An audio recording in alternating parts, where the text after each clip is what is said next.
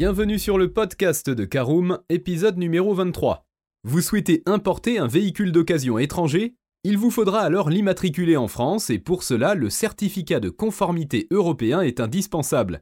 Mais c'est quoi un COC et à quoi il ressemble? Pas de panique, nous vous expliquons tout.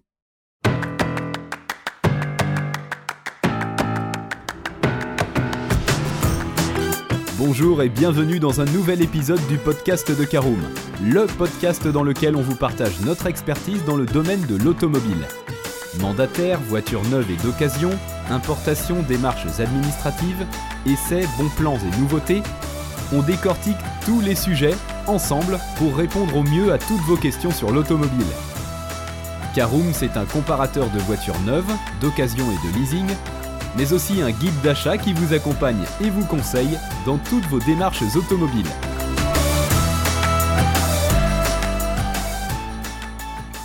Bonjour à tous et ravi de vous retrouver pour le 23e épisode de votre podcast dédié à l'automobile Caroom. Et pour cet épisode en plusieurs chapitres, je vous propose tout d'abord de voir ce qu'est un certificat commun aux pays de l'Union européenne. Ensuite, en deuxième partie, comment obtenir ce certificat de conformité, quelles sont les étapes, où acheter ce certificat, quels en sont les délais et les prix. En troisième partie, nous verrons les conditions à respecter pour immatriculer sa voiture étrangère. Nous ferons également un focus sur la procédure à suivre en cas de véhicule non conforme. En quatrième partie, nous verrons quoi faire si on n'a pas de certificat de conformité. Et nous terminerons cet épisode par des réponses aux questions fréquentes que vous vous posez sur le certificat de conformité européen. Alors voyons tout de suite en première partie ce qu'est le certificat commun aux pays membres de l'Union européenne.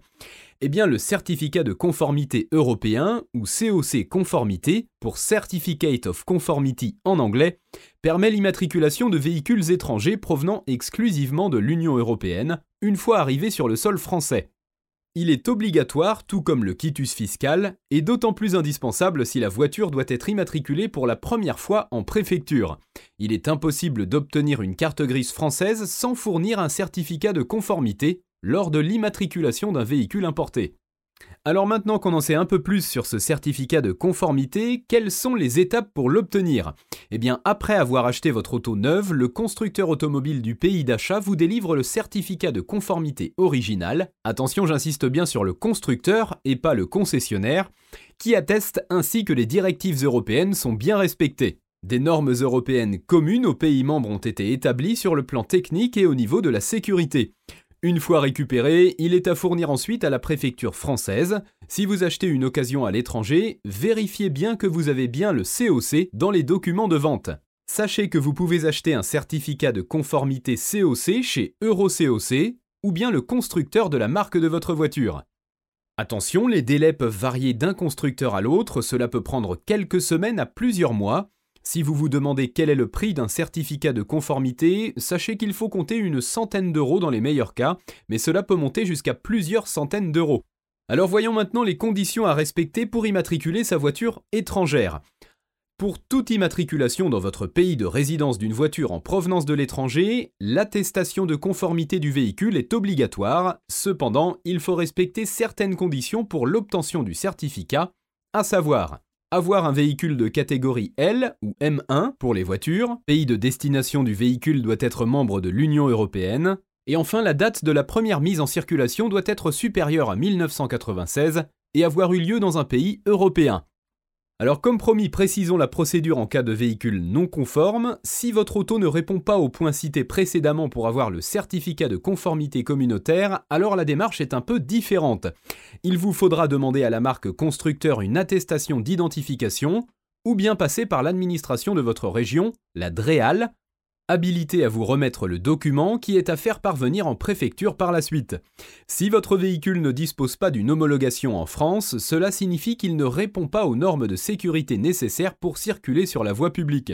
Dans ce cas, il faudra vous rendre auprès de la DREAL afin de faire une réception à titre isolé, RTI, qui permet d'attester que votre véhicule est en conformité et qui vous coûtera entre 30 et 300 euros. Mais alors comment faire si on n'a pas de COC conformité? Eh bien, le document n'est pas obligatoire pour certains véhicules d'importation européenne, c'est gratuit si certains champs de la carte grise sont remplis. Reportez-vous au certificat d'immatriculation pour vérifier qu'ils répondent bien aux critères suivants Tout d'abord, le champ D2 correspond au type, la variante et la version de votre voiture. Ce champ D2 doit être entièrement rempli. Ensuite, il faut qu'il y ait au moins deux chiffres après la dernière étoile du champ K. Pour terminer sur ce point, tous les véhicules qui réunissent conjointement les deux éléments que nous venons juste de voir sont dispensés du COC européen. Si vous rencontrez des difficultés à comprendre à quoi cela correspond, vous pourrez retrouver un exemple notamment sur une carte grise italienne, belge ou encore allemande sur notre site caroom.fr dont vous retrouverez le lien dans la description de ce podcast. En aparté, n'oubliez pas de faire votre demande de carte grise en ligne afin de pouvoir circuler en règle. Vous pouvez faire immatriculer votre véhicule directement en ligne ou passer par des professionnels habilités. Alors comme promis, on termine ce podcast avec les questions fréquentes que vous vous posez sur le certificat de conformité européen. Alors tout d'abord, qui délivre ce certificat de conformité européen d'une voiture? Eh bien la seule entité habilitée à vous délivrer ce certificat européen de conformité est le constructeur. Vous pouvez cependant effectuer la démarche plus simplement en ayant recours à un intermédiaire qui se chargera de faire la demande à votre place. Pour obtenir votre COC, rendez-vous chez notre partenaire EuroCOC. Ensuite, qu'est-ce qu'une réception communautaire? Alors, la réception communautaire, dite réception CE, est destinée à constater qu'un véhicule ou un type de véhicule, de système ou d'équipement satisfait aux prescriptions techniques exigées pour sa mise en circulation. On distingue donc deux types de réception communautaire, la réception CE par type, qui certifie la conformité d'un type de véhicule, de système, de composants ou d'entité technique, et la réception CE individuelle, qui, elle, certifie la conformité d'un véhicule donné, unique ou non, notamment après que celui-ci ait subi une modification. Enfin, une dernière question qui revient souvent, comment obtenir un certificat de conformité gratuitement? Sachez qu'il n'est pas possible d'obtenir ce certificat de conformité gratuitement, à moins que celui-ci soit transmis lors de l'achat du véhicule, neuf ou d'occasion. Si vous le demandez auprès d'un constructeur, il sera nécessairement payant, son prix variant de 100 à plusieurs centaines d'euros. Pour obtenir votre COC, rendez-vous chez notre partenaire EuroCOC.